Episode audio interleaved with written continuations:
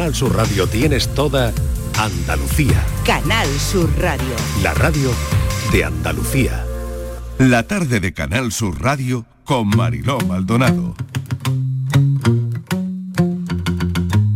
A mí me gusta salir a la calle, la buena gente de luz encendida, los corazones que no caben dentro. Ay, cómo me gusta la vida, la primavera de brazos abiertos las canciones que no son mentira, ese milagro que viven los besos. Ay, cómo me gusta la vida, ir donde nos lleve el viento, donde los sueños nos gritan, donde me dicen de siempre amor.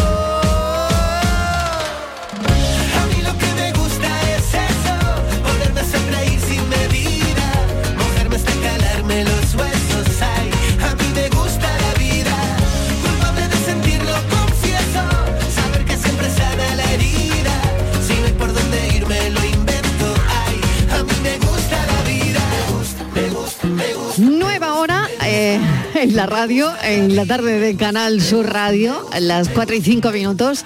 Empezamos una nueva hora, ya saben que llegamos hasta las 6 de la tarde y me encanta el tema de café que hoy se ha decidido en el comité de sabios de esta redacción, ¿eh? que hay muchos sabios en esta redacción.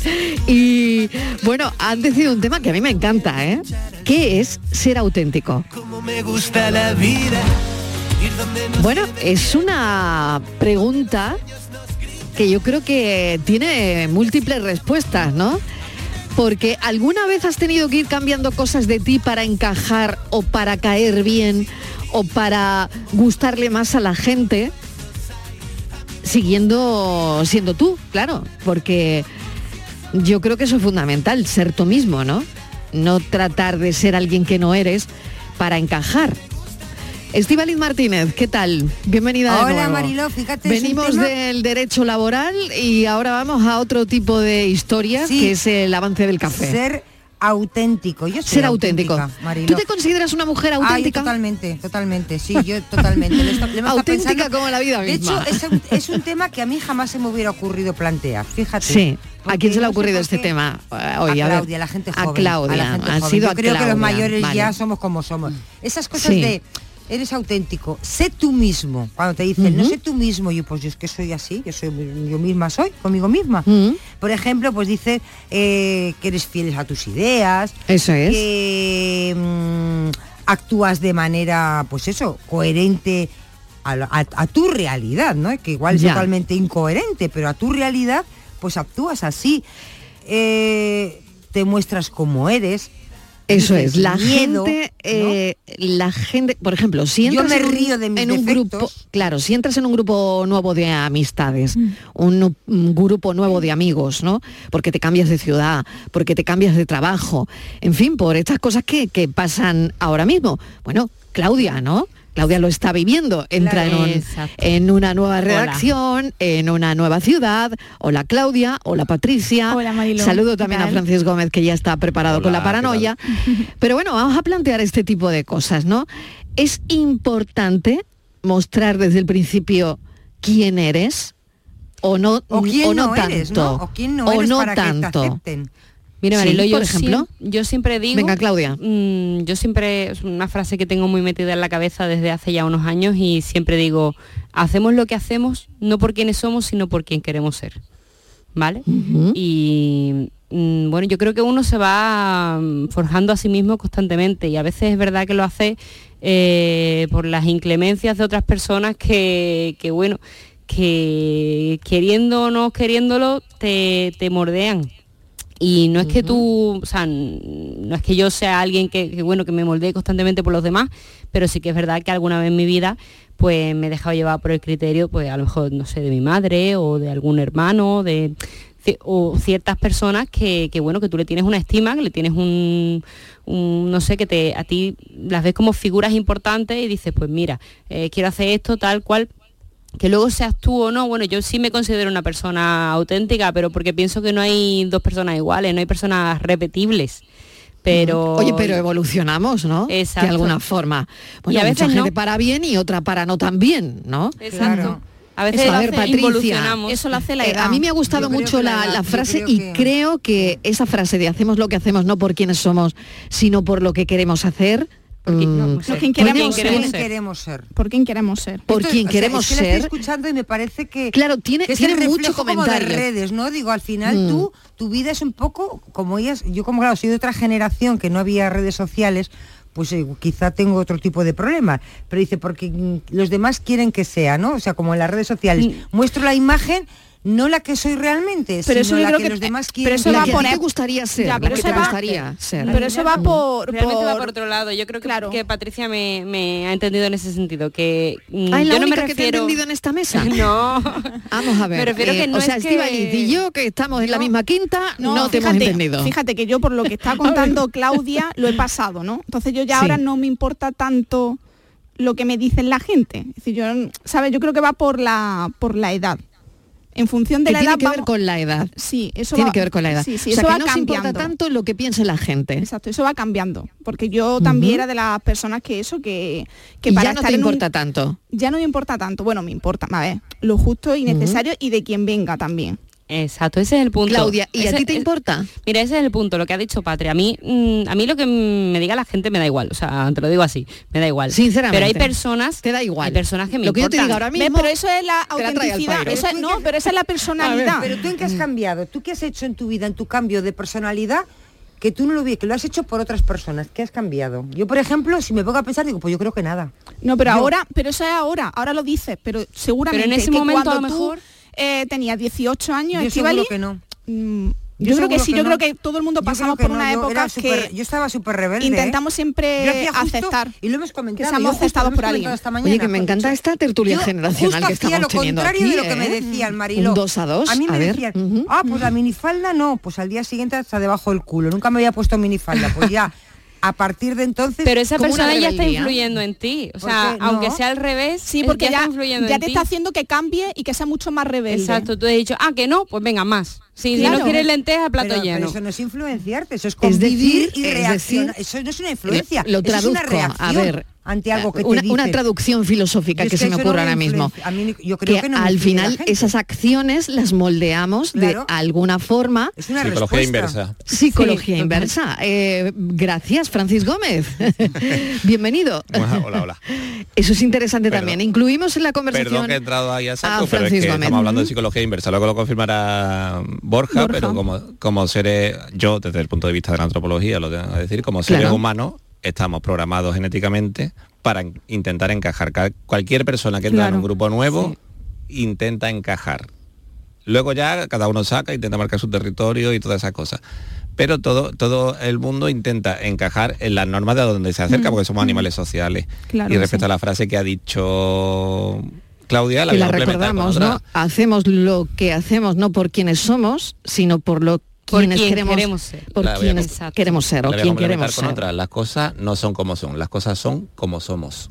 Al final Las no cosas no son como son, son como somos. Estoy pensando, entonces Claro. no, Cada uno Mariló, la ve que- de que- una Qué- manera. Qué buena tarde, Es que ¿eh? al qué buena final, tarde filosófica eh, vamos a echar Claro, es hoy. que al ¿eh? final, Claudia, Me está encantando te- este somos- avance del café. Somos dos, dos seres, dos personas. Una, el que tú eres y otro, el personaje que estás creando cara al exterior, la imagen exterior, por esa influencia. Yo es que no lo veo tanto como, como Personaje al exterior. Persona. Claro, es un personaje persona. estás, creando Mm. un personaje en ti, el personaje que la sociedad quiere que tú seas. A mí es que esa frase no me sirve a nivel externo. O sea, yo la he intentado No, te decir sirve, pero porque es- a nivel de autenticidad a mí la- l- esa frase se me ocurrió un día y dije, eh, yo realmente, ¿qué clase de persona quiero ser? O sea, ¿qué ahora mismo a lo mejor soy de una forma, pero hay cosas en mí que sí me gustaría cambiar, pero no por nadie, sino por mí misma. eso nos pasa a todos. Y, y en- pues eh, ahí está la frase. O sea, lo que yo haga, eh, lo hago, pero porque quiero ser un tipo de persona en concreto. O sea, no porque me lo diga Pito Claro, Pito Borborito, claro, no. pues sí. Porque esa, ahí va, ahí es donde radica el significado de la frase. Hmm. Pero Claro. todo el mundo también no, no influye en lo que dice y ya tú decides Sí, si exacto. seguir ese camino o no seguir el camino. Por ejemplo, en tu caso, ¿qué hiciste? Todo lo contrario. Ah, pues si me dice que no me ponga la minifalda, pues Pero no me voy a es poner una reacción. Es una reacción, pero tú, de- pero tú puedes haber dicho, ah, pues voy a hacerle caso. Pues ¿no? hubiera reaccionado de otra manera. De otra manera, pero por no eso es lo una que quiere decir. influencia. De hecho, bueno, no me afecta a para nada. a quien queremos ser, también nos impulsa, desde mi punto de vista, la aspiración que tengamos en la vida, Claro. don- donde quiero estar yo, donde quiero llegar yo, donde, Exacto, Marilo. donde me gustaría estar, ¿no? Claro. Creo que eso es importante. Creo que los deseos también son muy importantes. Yo qué quiero, yo qué quiero para mi vida, a mí qué me gustaría, ¿no? Y también por otro lado el objetivo que tenga, ¿no? A corto, medio, largo plazo, ¿no? ¿Cuál es el objetivo si es que lo tengo, ¿no? Bueno, a mí me parece muy interesante Sí. la charla de hoy. Pero, claro, Eh, esto esto más. empieza en qué es ser auténtico. Una Claro, cosita más, Una cosita más. Es que tienes que reaccionar, Claudia, Patricia, ante las cosas, pues si no seríamos un ser inerte. O sea, si nos da igual una cosa, pues somos una... una. Entonces, No, no, no, si yo- pero eso no si quiere decir... La si reacción no quiere decir que te esté influenciando. Para nada, para nada. Lo que pasa es que tú, tú, tú Bueno. propiamente, como tu propio cuerpo físico, tu carácter y todo va evolucionando, para bien, Claro, para que- mal, y lo va que decía, cambiando. Que va cambiando, que eso van por etapa. Pero Entonces no ahora, por ejemplo, que antes eh, me importaba a lo mejor, pues si me sale un grano, pues ahora me da igual, Marilo. Te quiero decir que eso, eso va en función también de la edad, de darle importancia a las cosas. Entonces Que hay va cosas cambiando. Que, va cambiando. Claro. Bueno, pues esa es la conversación hoy que queremos tener en el café con los oyentes. Para vosotros, ¿qué es ser auténtico? ¿Eh? Primera pregunta. Si alguna vez has tenido que ir cambiando cosas de ti para encajar, para caer bien, para gustar en un grupo de amigos, en un trabajo nuevo, si sientes que siempre eres tú o no, o no siempre eres tú, y lo ves como un desarrollo personal o todo lo contrario. Bueno, de todo esto hablaremos en nuestro café de las 5 y ahora paranoia. Bueno, vamos, a, vamos allá, pero no sin antes decir, como decía Groucho Marx, que estos son mis principios. Si no les gustan, tengo otros. Venga, pues vamos, Bueno, con los otros o con los que te gusten. Hoy es cortita y... pff, me- a mí me Ayer ha- era cortita antes, a, a de mí me ha ayer era costado, cortita. pero luego dice lo contrario, es muy fácil. Bueno, Bueno, pues, a dice ver. así. De tamaño como una nuez, sube al monte y no tiene pies. Anda, mira qué fácil. De tamaño como una nuez, sube al monte y no tiene pies. Ay, Y no es un fruto seco. Porque ya has hablado de las nueces, no podría ser un fruto Yo, seco. estoy- yo, vamos, No. vamos. Yo estoy todo el día quitándolo de mi jardín. Todo el día quitándolo del jardín. De, uf, de tamaño como una nuez, sube solo al monte y no tiene pies. Me ha descolocado mucho. lo Bueno, tú y jardín. yo también, descolocada completamente. Si Algún lo bicho saben, es, algún bicho es seguro, seguro. bicho, algún bicho, Un bicho es, Fran. ¿Se está acercando? algún- ay, caliente, Ay, ay, caliente, caliente. Algún Venga, bicho, algún Que se te bicho. ocurra algo, Estivali. Algún bicho caliente, caliente, bicho. caliente. Garrapatas no que Seis- tienen pies. 670 94 Tampoco tiene 30 patas. 15 no tiene patas. No tiene patas. Lo dice el refrán además. No, Dice no, no el- tiene pies, no decir tiene no tiene pies, patas. no tiene patas. El refrán no, el, el- la adivinanza, el enigma. Bueno, 670 94 30 15, 670 940 200. Si lo saben, pues a llamar a Francisco Gómez que le da a él mucha alegría recibir llamaditas. La paranoia de la tarde. Publicidad electoral. Vivimos en el país de las promesas incumplidas. Todo lo que jamás permitirían que sucediera, sucedió. pero todavía no se conoce una sola reducción de penas. Y no se va a conocer. Esto lo vamos a cambiar entre todos. Es el momento de construir un futuro ilusionante y reconstruir un presente que está en riesgo. De volver a avanzar con la verdad por delante. Partido Popular. España entre todos. Vota Partido Popular. La vida son elecciones. Por eso, ante la privatización, elijo lo público. Ante la subida de precio del alquiler, elijo poder limitarlo. Elijo que mis hijos puedan tener una educación pública de calidad. Elijo que haya más árboles que cemento en mi ciudad. Elijo que nuestros mayores tengan unas pensiones dignas. Elijo poder salir de casa y volver sin miedo. Por eso ahora, elijo vivir dignamente. Y el 28 de mayo, elijo seguir eligiendo. Vota lo que piensas. PSOE. Publicidad electoral. La gente que más madruga, que viaja, que estudia, que trabaja, lo cuenta en La Mañana de Andalucía, el club de los primeros de Canal Sur Radio. Tenemos un número de WhatsApp para todos los que estéis despiertos desde bien temprano y queráis participar en el programa. Es el 616-161-161. La Mañana de Andalucía, el club de los primeros de Canal Sur Radio, de lunes a viernes desde las 5 de la mañana, con Charo Padilla. Más Andalucía, más Canal Sur Radio. Canal Sur Radio. Los guerrilleros, tapicería y colchonería en Utrera, a precios de fábrica. Colchón de matrimonio de 27 centímetros de grosor, lechos independientes, refuerzo en zona lumbar, cara de verano e invierno, valorado en 689 euros, ahora 299 euros. Sí, sí, has escuchado bien, 299 euros. Y por un euro más televisor LED de 32 pulgadas de regalo. Estamos en Utrera, carretera Carmona número 15 en Utrera, Sevilla. Entregas en 48 horas. Vente por 20, Somos Sandy Lucas y te presentamos la fibra de Adamo, fibra y móvil 12 gigas por solo 20 euros. No te lo pienses, precio para siempre. Adamo, 20 por 20. Llama gratis al 1600 o entra en adamo.es. Tu fibra está aquí. Presentamos la experiencia perfecta de Sirsa Renault. Nosotros te ponemos 250 Renaults de kilómetro cero a elegir nosotros ponemos la garantía que solo da un concesionario oficial de Renault. Nosotros ponemos hasta 8.000 euros de descuento. Nosotros ponemos a nuestros profesionales a tu servicio para que te asesoren y ayuden con la mejor opción. Y tú solo tienes que venir a vernos a nuestros concesionarios Sirsa Renault en Sevilla o entrar en sirsa.com. ¿Ves cómo es la experiencia perfecta? Si buscas coche de segunda mano a buen precio, solo hay dos opciones. O durante meses buscas y rebuscas coche entre familiares y amigos, bicheas por cientos de webs, seleccionas, clasificas y quedas para ver un coche, dos coches, muchos coches. Buscas mecánico para que mire motor, frenos, transmisión, ruedas y lo que haga falta. Negocias con el dueño con pinta de pirata. Lo compras, lo arreglas, lo pintas, lo limpias, buscas un seguro, una garantía y cruzas los dedos. O haces todo esto, o simplemente vienes a Driveris y te compras el coche que te gusta al mejor precio. Del resto, nos encargamos nosotros. Driveris, vehículos de ocasión de verdad. La tarde de Canal Sur Radio con Mariló Maldonado.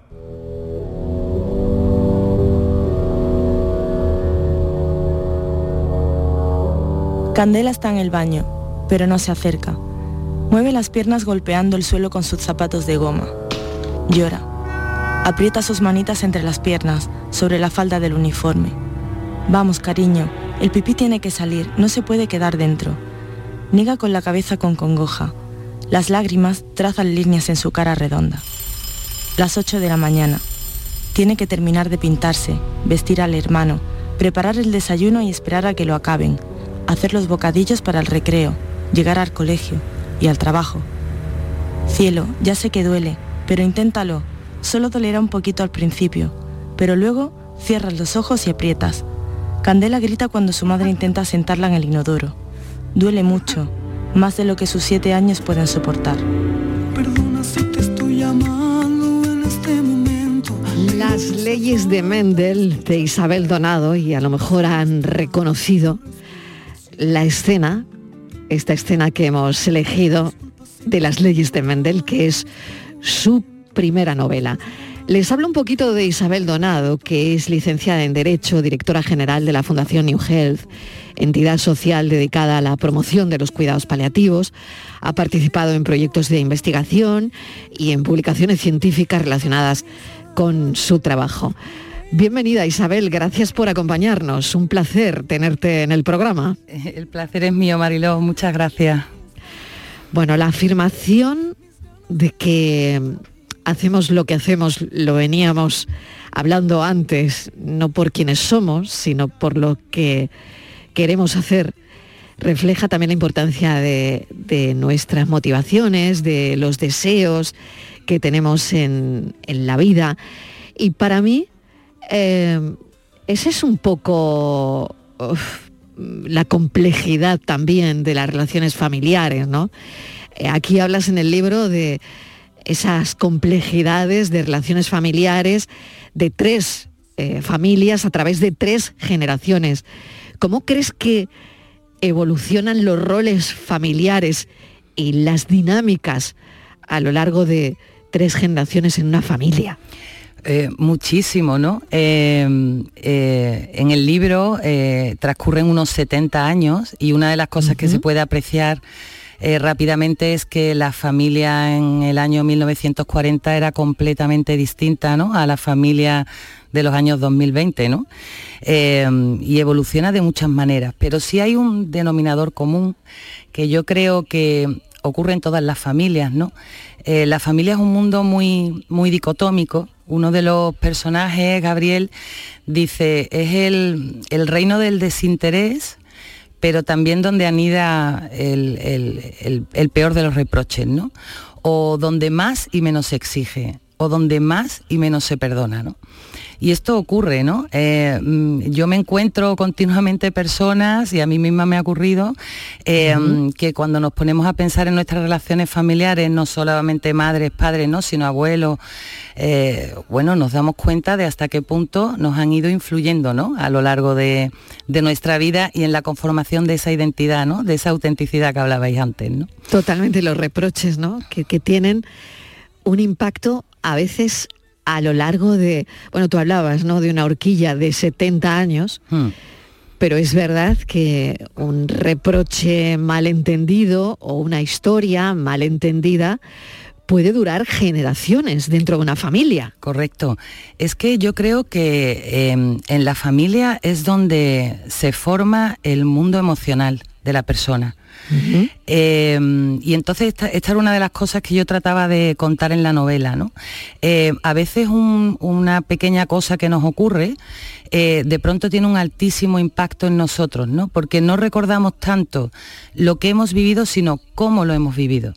Eh, si a cualquiera de nosotros nos preguntaran que resumiéramos eh, tres, cuatro momentos claves de nuestra vida o que nos han marcado o que nos han definido, es que efectivamente todos somos capaces de recordar tres, cuatro momentos importantes.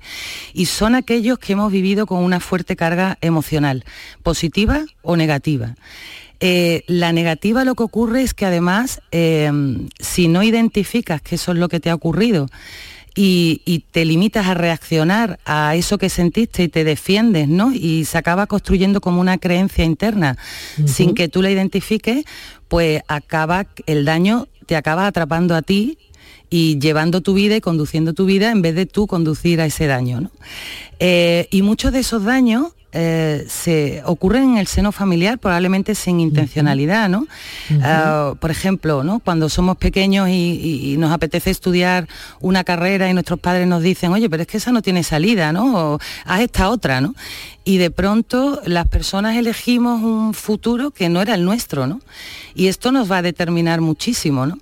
Eh, bueno, pues cuando tenemos eh, mm, vivencias de momentos fuertes, eh, arrastramos ese daño o podemos arrastrarlo. La novela va un poco de eso, es decir, hay mm, eh, momentos, eh, entran cuatro o cinco momentos de la vida de cada uno de los personajes, que son muchísimos, son 18, porque son tres familias, como tú has dicho, y tres generaciones, y vamos siguiendo hasta qué punto esto le ha influido a la persona y cómo le ha marcado para ser quien es. ¿no?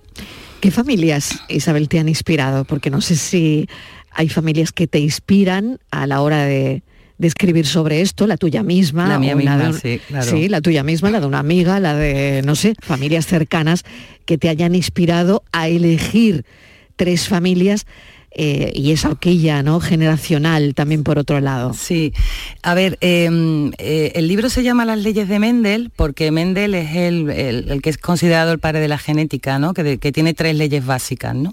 Y eh, la novela está estructurada en tres partes, una por cada ley, y la novela lo que hace es ficcionar si además de esos rasgos físicos, en la familia transferimos otro tipo de rasgos, ¿no? como pueden ser la personalidad, las actitudes, incluso los comportamientos ¿no? hasta por aprendizaje o por revelación ¿no? de determinados aprendizajes.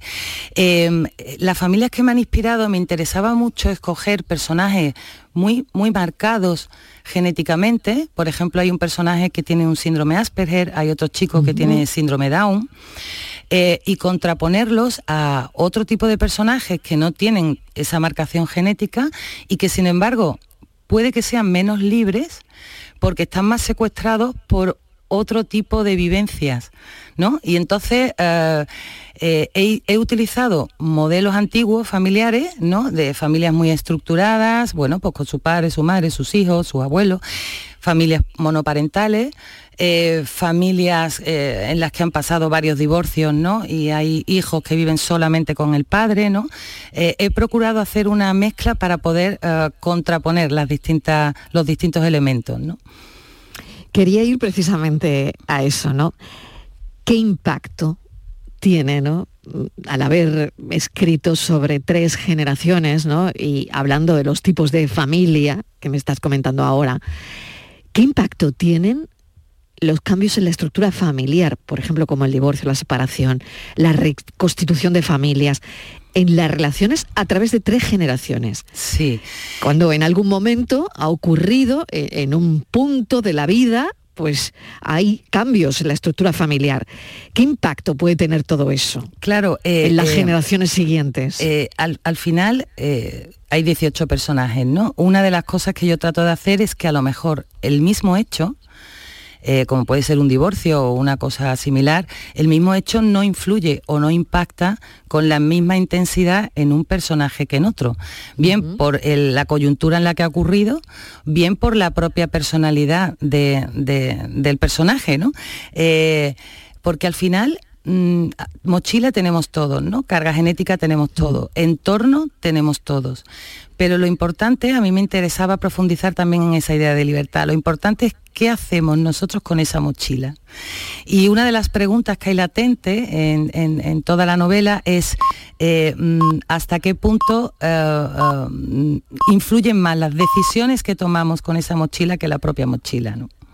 Qué interesante, porque claro, yo estaba pensando ahora mismo hasta qué punto la genética influye en los rasgos de la personalidad, en el comportamiento de una persona, eh, hasta qué punto influye la genética de mi padre, pues, por ejemplo, en mi inteligencia, en, ser una persona introvertida o no, hmm. en, tener una tendencia o determinados gustos, ¿no? Hmm. Eh, creo que esto también lo reflejas muy bien en el libro, ¿no? Hasta qué punto la genética influye en esos rasgos que nos van a marcar para toda la vida. Efectivamente, efectivamente. Pero eh, eh, uno tiene una baraja, ¿no? Le tocan en una, en una partida unas cartas y lo importante, tú tienes esas cartas y otros tienen otras.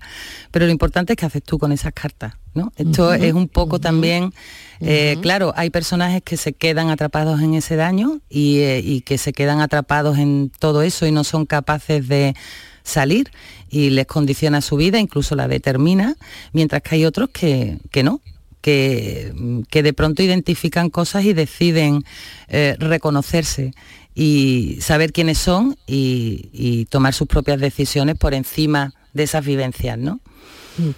He abierto el libro por una una página que me ha gustado especialmente y, la voy a leer eh, y tú me comentas así, ¿no? Dices, ¿puede el miedo, pueden el miedo y el deseo, el amor y el odio, la verdad y la mentira, viajar por el espacio durante años, durante siglos, errantes y decididos hasta llegar a mis manos, nacer en algún punto de la energía cósmica y navegar en forma de onda, sonido, luz, magnetismo, gravedad, oscuridad, hasta ser un solo latido en mis dedos, un propósito en mi cerebro, una pulsión de mi corazón.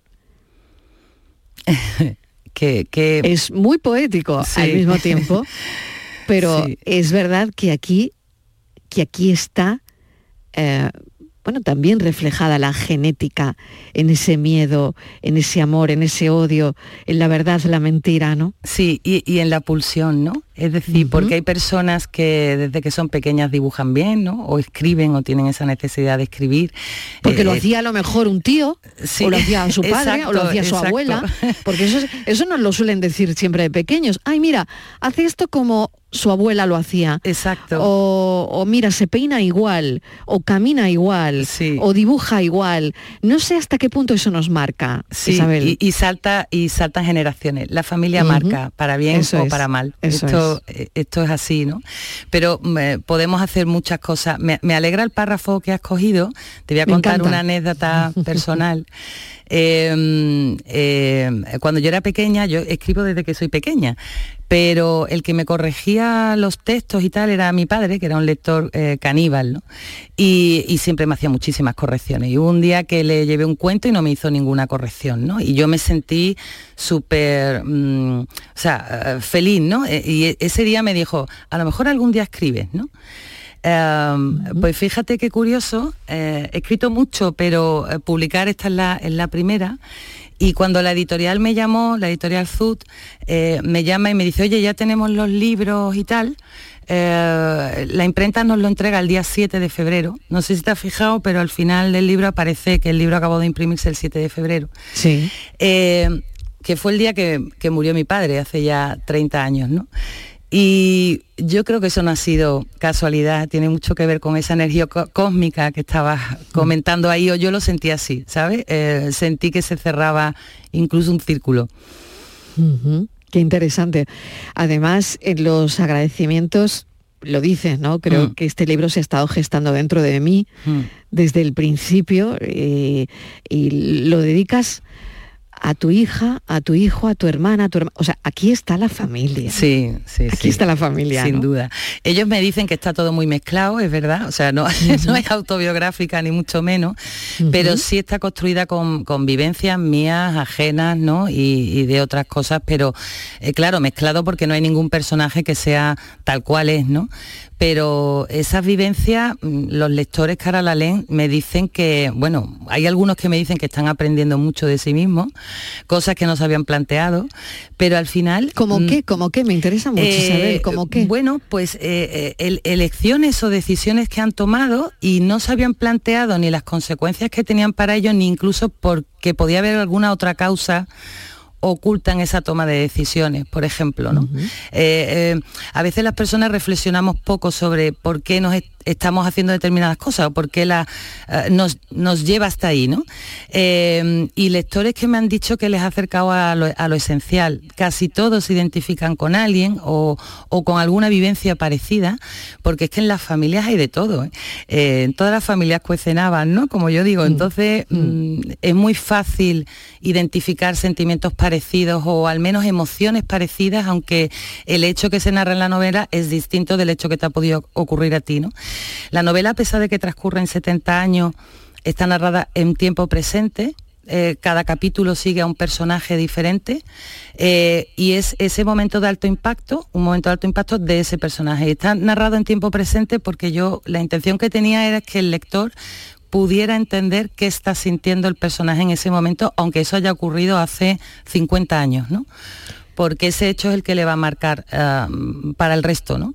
Para el resto de la Sí, vida, ¿no? ¿Y qué crees tú que fortalece las relaciones familiares a través de tres generaciones? Em, esto es como las leyes de Mendel al final, ¿no? Y es así como se titula el libro, ¿no? Sí. Pero debe haber algo, hay cosas que probablemente se comparten, lecciones aprendidas, experiencias compartidas, a veces dramáticas, a veces felices, ¿no? Sí.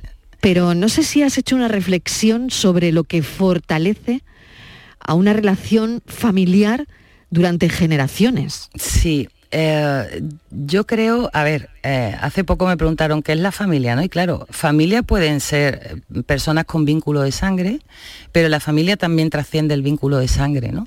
Eh, para mí es todo aquello que tiene corazón y sentido, ¿no? Mm, Hay vínculos muy fuertes que trascienden, digamos, el familiar de sangre. Entonces, al final tú dices, ¿qué, ¿qué fortalece una unión? ¿no? Yo creo que hay un punto de partida que es la comprensión del otro, la comprensión del otro en todo su ser. Eh, y eso implica eh, el entender que esa persona es libre para tomar sus propias decisiones, equivocarse, etcétera, ¿no?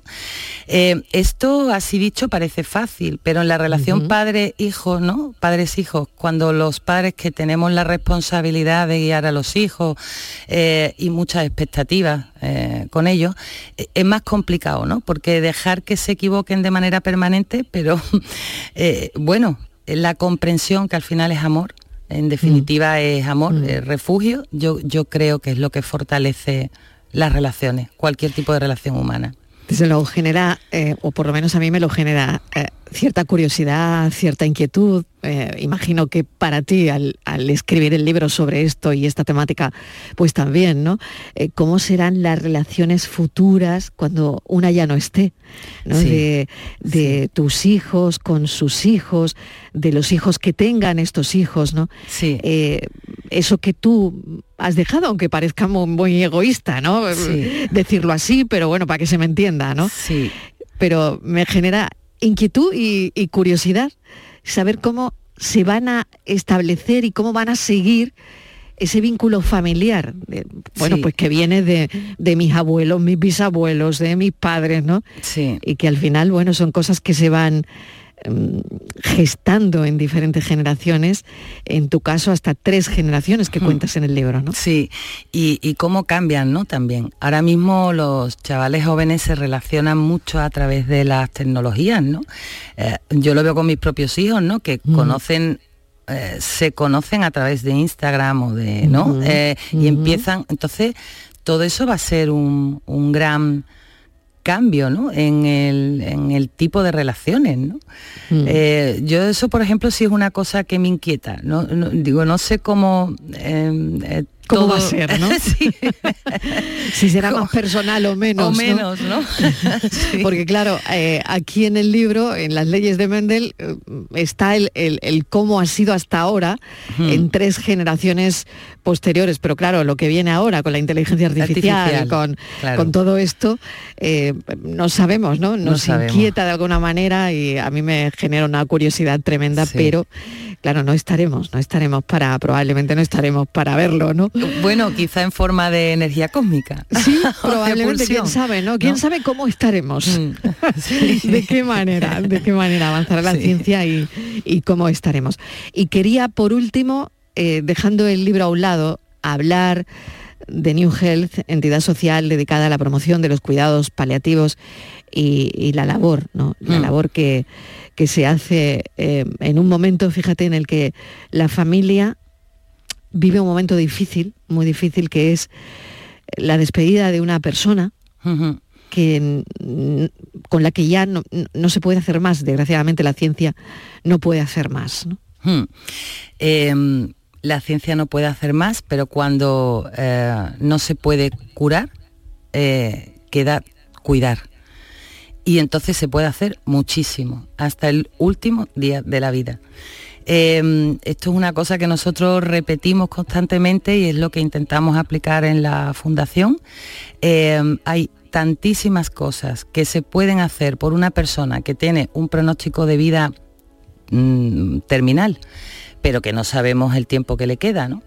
eh, para paliar el sufrimiento que supone ese proceso. Eh, que es un sufrimiento no solo uh, físico, sino psicológico, emocional, social, espiritual.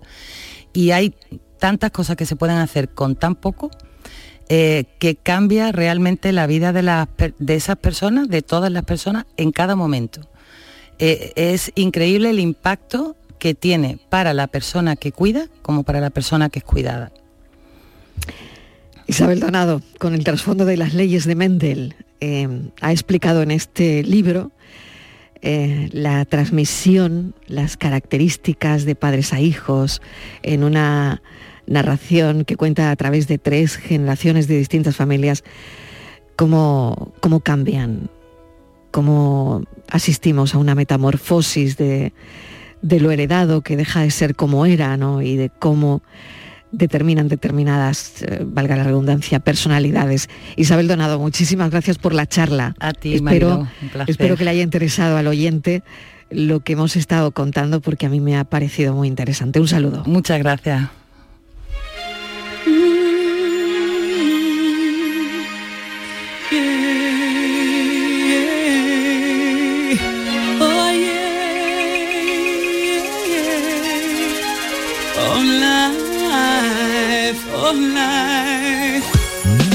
I'm afraid of the dark, especially when I'm in a park and there's no one else around. Ooh, I get the shivers. I don't wanna see a ghost. It's a sight that I fear most. I'd rather have a piece of toast. Watch the evening news. Life, oh life, oh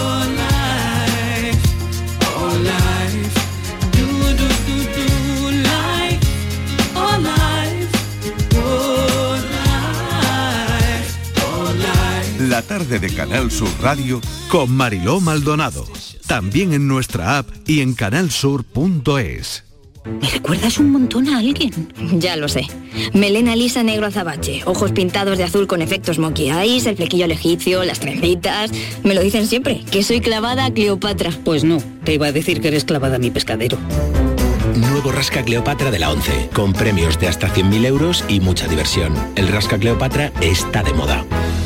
A todos los que jugáis a la 11, bien jugado. Juega responsablemente y solo si eres mayor de edad. Precios locos locos en Rapimueble. Apilable de salón 169 euros. Dormitorio de matrimonio solo 299 euros. No esperes a que lo cuenten. Y paga en 12 meses sin intereses. Rapimueble, el número uno en precios y calidad. Más de 200 tiendas en toda España y en rapimueble.com. ¿Ya con ganas de vacaciones? Con MSC Cruceros y Viajes El Corte Inglés, esta primavera aprovecha las ofertas de última hora. Descubre las perlas del Mediterráneo o lo mejor de las islas griegas con cómodos vuelos. Ocho días con bebidas y tasas incluidas desde 649 euros. Consulta condiciones. MSC Cruceros. Descubre el futuro de los cruceros. Reserva ya en Viajes El Corte Inglés. Ser jugador de la selección hace que todos los focos estén puestos en ti. Pero esos focos no deberían estar solo sobre nosotros sino también sobre esos jóvenes que, junto a sus padres y abuelos, siguen haciendo de nuestro país el más rico del mundo. Alimentos de España, el país más rico del mundo. Los fines de semana nos despertamos en los mejores rincones de Andalucía. Para que conozcas su historia, su cultura, sus curiosidades, sus leyendas. Te invitamos a conocer una Andalucía llena de talento, hermosa, fascinante y única. Andalucía Nuestra. Los sábados y domingos, desde las 7 de la mañana, en Canal Sur Radio, con Charo Jiménez. Más Andalucía. Más Canal Sur Radio.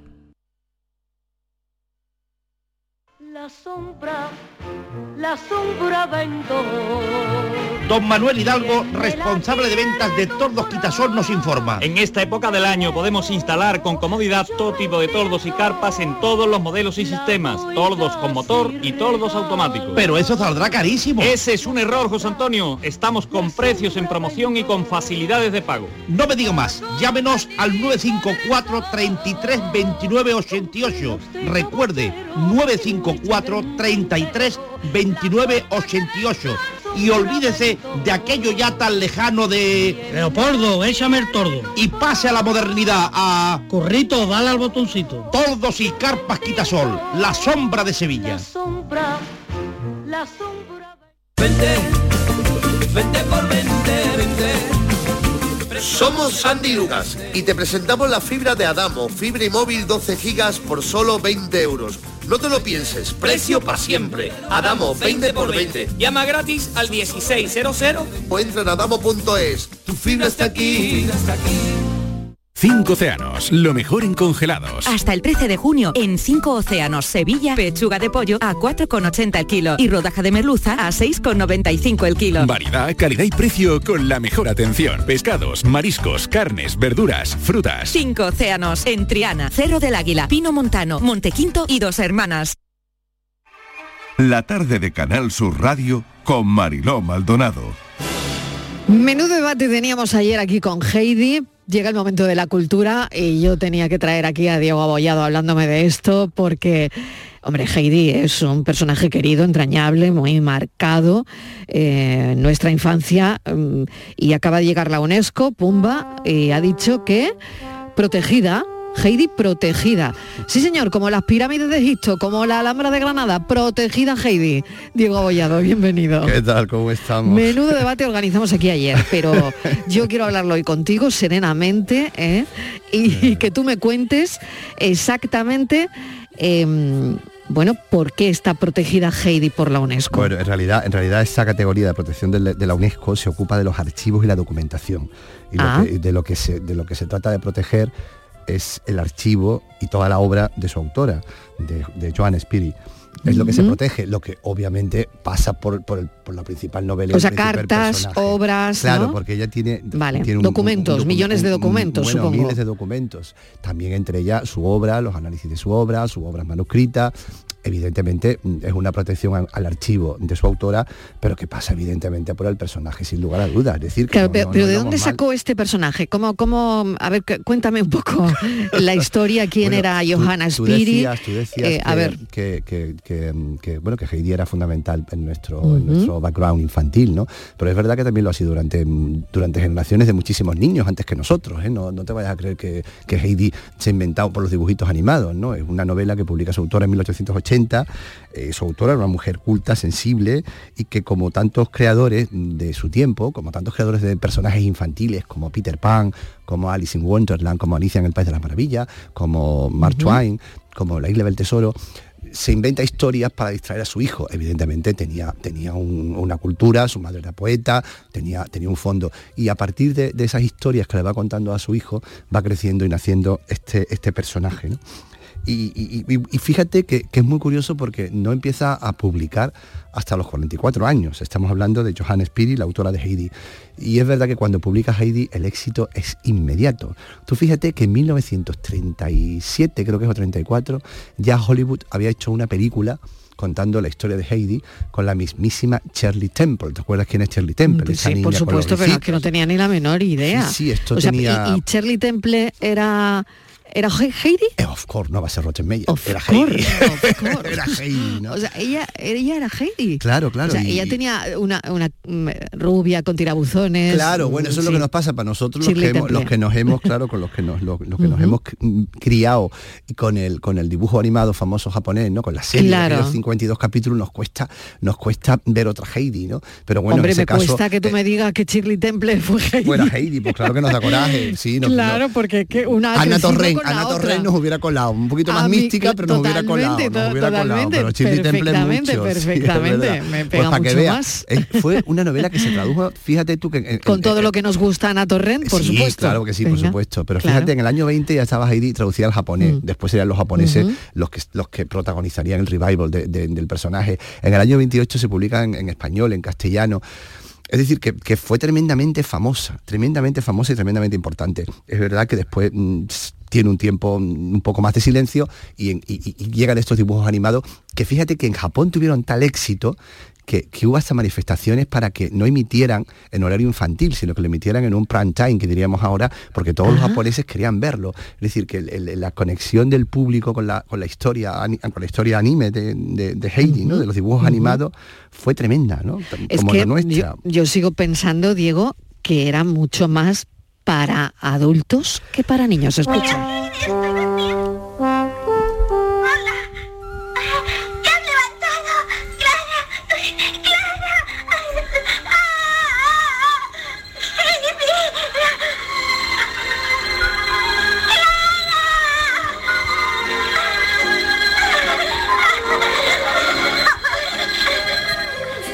Te has levantado, Clara. Bueno, esto nos encogía el corazón, Diego. Absolutamente, pero a tú toda fíjate. España. Pero tú Em, fíjate, fíjate. Vamos, yo, yo he visto a mi padre llorar con algún sí, capítulo. Sí, sí, es que era increíble. Te lo era- digo en era serio, todo, ¿eh? sí. Todo, a ver, todos los que hemos visto Heidi mm, con, con una edad, con una edad mm, pequeña, por supuesto, una edad mm, a tierra infancia, eh, Sí. nos, nos hemos quedado absolutamente marcados, ¿no? Por el personaje, eso es obvio.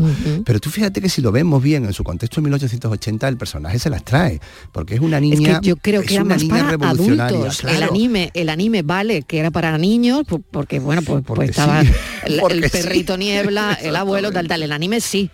Pero luego el contenido del anime Sí, sí, sí, quizás, sí, sí, eh, absolutamente. era Pero la propia obra, la propia obra ya tiene unos, unas connotaciones mm, un tanto, un tanto, digamos, mm, revolucionarias. Tú ten en cuenta que todos los niños, cuando hemos hablado de Peter Pan, que son anteriores, o hemos hablado de, de- incluso de Mark Twain o de, o de Alicia en el País de las. Maravillas, todos son niños que, bueno, tienen su mundo, cometen travesuras, pero pertenecen a una clase burguesa, conocen las reglas.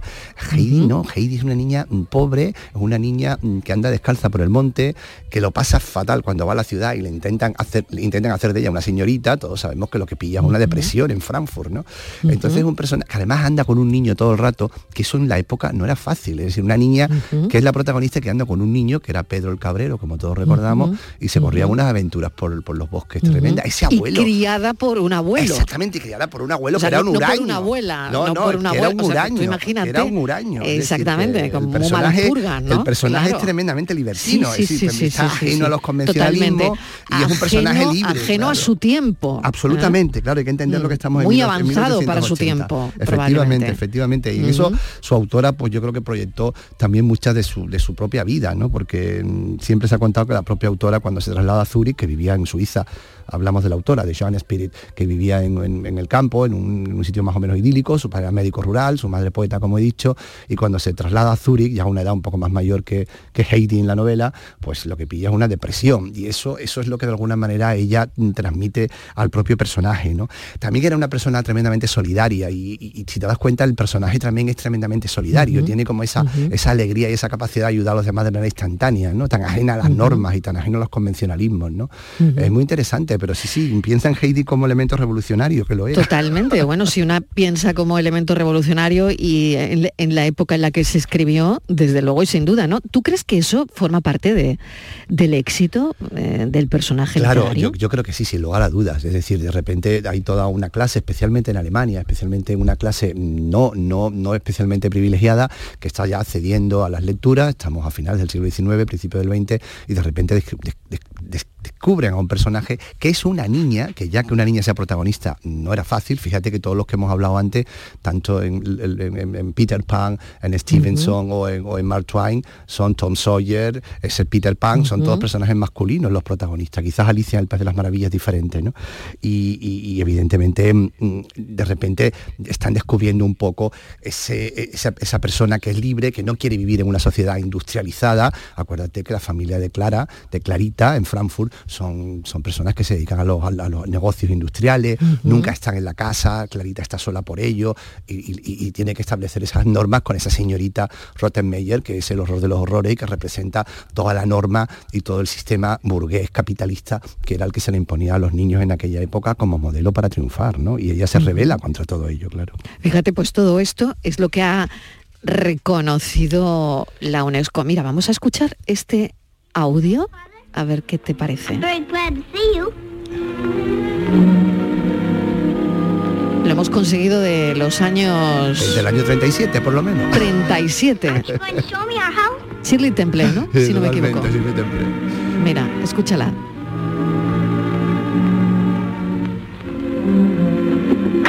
Vamos, Shirley Temple que tenía siete años entonces. se te va a decir, Shirley Temple que tenía la misma edad, ocho Mira, años tiene a- Heidi, a ver pues por ahí si- andaba. A ver si vuelve A ver si vuelvo a hablar. a comentar algo. Oh, it's a very fine house, isn't it? Pues esta es la Heidi de la Esa que nos de las primeras, hablaba de las Diego primeras versiones de Heidi, efectivamente. Primeras era- versiones de Heidi, madre que siguen mía. también, ¿eh? porque hay como 10 series, hay musicales, Oye, hay y- y- películas, hay... Sí, ¿y, y tú crees que tiene vigencia hoy el personaje de Heidi?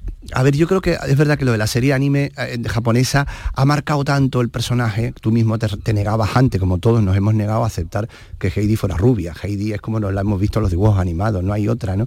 Yo creo que esa serie tiene, tiene, está tan bien hecha, tiene mm, es, una, de, una, de una factura tan perfecta, ha marcado tanto los arquetipos y ha marcado, ha marcado tanto la historia que nos cuesta a lo mejor encontrarnos con- de otra manera. Pero yo creo que esto es cuestión de hacer otro buen trabajo y que generaciones nuevas de jóvenes puedan de jóvenes y no tan jóvenes ¿eh? no me refiero a niños no puedan de repente mm, puedan de repente redescubrir el personaje no esto es como sí sí sí sí había unas películas muy edulcorantes de ella y después el personaje se ha ido se ha ido ha ido volviendo. O ha pasado también con Peter Pan desde los dibujos animados a películas también. Son personajes que mantienen una vigencia o, Al- o Alicia en el País de las Maravillas igual no pero es verdad que la serie mm, estaba tan bien hecha y fue de tan impacto que es que para nos, nos cuesta pensar en otra Heidi y Mariló, ¿no? Nos cuesta, nos cuesta. En las montañas, la vida es siempre tranquila y silenciosa. Esta es una versión de 2016. ¿Ves? ¿Ves? Claro, van, van versionándose.